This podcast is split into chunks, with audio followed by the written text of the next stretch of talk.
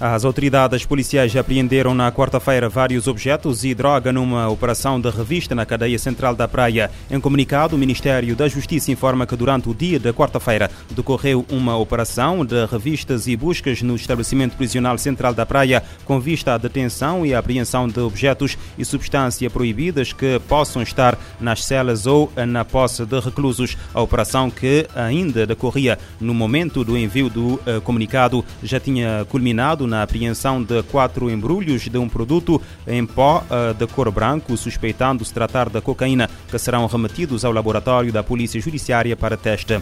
Quanto ao detentor uh, do produto, vai ser presente ao tribunal para o primeiro interrogatório. Segundo a mesma fonte, foram ainda apreendidos oito telemóveis, nove carregadores de telemóveis, seis baterias e seis cabos de alimentação. O Ministério da Justiça garante que a operação passará a ser repetitiva na cadeia central da praia, por forma a garantir rigor e a própria segurança do estabelecimento prisional.Estiveram envolvidos na operação 44 elementos da Polícia Nacional, 20 da Polícia Judiciária, 65 da Segurança Prisional e mais de 100 militares das Forças Armadas. Pelo menos 54 milhões de crianças e adolescentes estão fora do sistema educativo na África Central e Ocidental quase um quarto uh, daqueles que não vão à escola no mundo. Os dados constam de um relatório conjunto do Fundo das Nações Unidas para a Infância, do Alto Comissariado das Nações Unidas para os Refugiados e do Conselho Norueguês para os Refugiados. No Burkina Faso, Chad, Mali e Níger, mais de metade das crianças não têm acesso à educação. Apenas na zona central do Sahel, o encerramento das escolas aumentou 66% e em toda a região havia mais de 12.400 centros educativos fechados fechados no final de 2021. Especialistas temem que haja uma geração perdida e, por extensão, anos de entrave ao desenvolvimento eh, global. Entre os desafios eh, pendentes está também a blindagem de centros educativos contra possíveis ataques, algo que as três organizações eh, quiseram enfatizar antes do Dia Internacional para proteger a educação de ataques, que é comemorado na sexta-feira. As escolas são, por vezes, alvo de ataques que, uh, por sua vez, fazem com que muitos estudantes optem por não ir às aulas por medo. O mundo retrocedeu cinco anos em termos de desenvolvimento, educação, esperança e qualidade de vida com a Covid-19. As conclusões constam de um relatório das Nações Unidas publicado hoje. No documento sobre o Índice de Desenvolvimento Humano, expressa-se ainda o receio de que a guerra na Ucrânia piore ainda mais a situação. Pela primeira vez desde a sua criação há mais de 30 anos, o Índice de Desenvolvimento Humano eh, diminuiu dois anos consecutivos em 2020 e 2021, regressando ao nível de 2016, de acordo com o Programa das Nações Unidas para o Desenvolvimento, este declínio eh, diz respeito a mais de 90% dos países do planeta. Um marco que, segundo especialistas, resulta de uma espiral de crises que começou com a pandemia da Covid-19 e tem agora como expoente principal a invasão russa da Ucrânia e os seus efeitos colaterais a nível eh, global. No ritmo atual de progresso, a plena igualdade de género pode levar 300 anos para ser alcançada. O dado foi revelado pelo relatório produzido em conjunto pela ONU Mulheres e o Departamento de Assuntos Econômicos e Sociais, lançado na quarta-feira.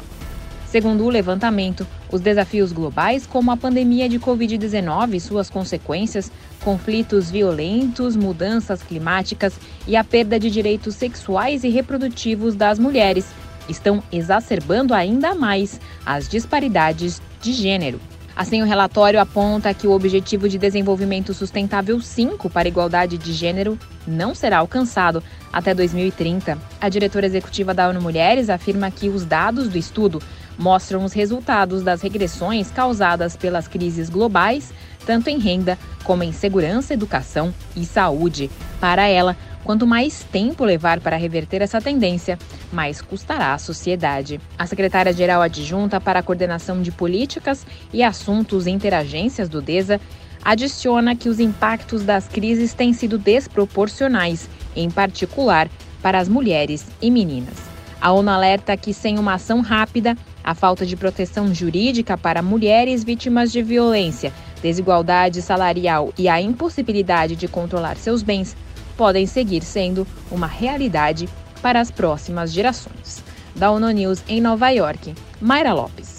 O relatório aponta que, no ritmo atual de progresso, as lacunas na proteção legal e na remoção de leis discriminatórias podem levar até 286 anos para serem fechadas. Ainda seriam necessários 140 anos para que as mulheres fossem representadas igualmente em posições de poder e liderança no local de trabalho e pelo menos 40 anos para alcançar a igualdade de representação nos parlamentos nacionais. Para erradicar o casamento infantil até 2030, o progresso deve ser 17 vezes vezes mais rápido do que o progresso da última década com as meninas das famílias rurais mais pobres e nas áreas afetadas por conflitos que devem sofrer mais.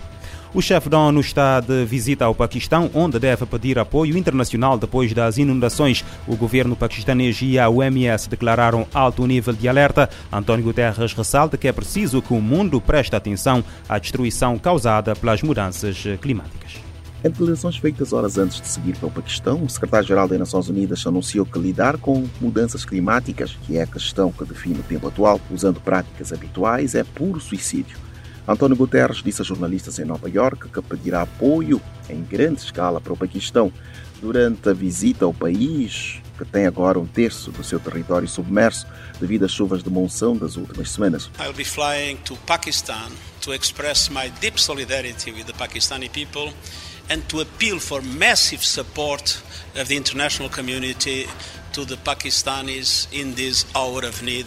O líder da ONU enfatizou que na viagem ao Paquistão expressará profunda solidariedade ao povo e pedirá apoio maciço da comunidade internacional aos paquistaneses em hora de necessidade após inundações devastadoras que vêm sendo testemunhadas. De acordo com a organização, a dimensão da crise humanitária não tem precedentes. Estima-se que 33 milhões de pessoas já foram afetadas pelo desastre. Guterres destacou a importância de estar atento à destruição das mudanças climáticas. O chefe da ONU disse que pessoas tendem a esquecer que há outra guerra que o mundo trava contra a natureza, que a natureza contra-ataca. Da ONU News em Nova York, Eleutério Bevan. Para Guterres, as mudanças climáticas estão a sobrecarregar a destruição do planeta. O líder da ONU cita acontecimentos em países como o Paquistão, Chad e Chifre de África, onde a seca causa fome.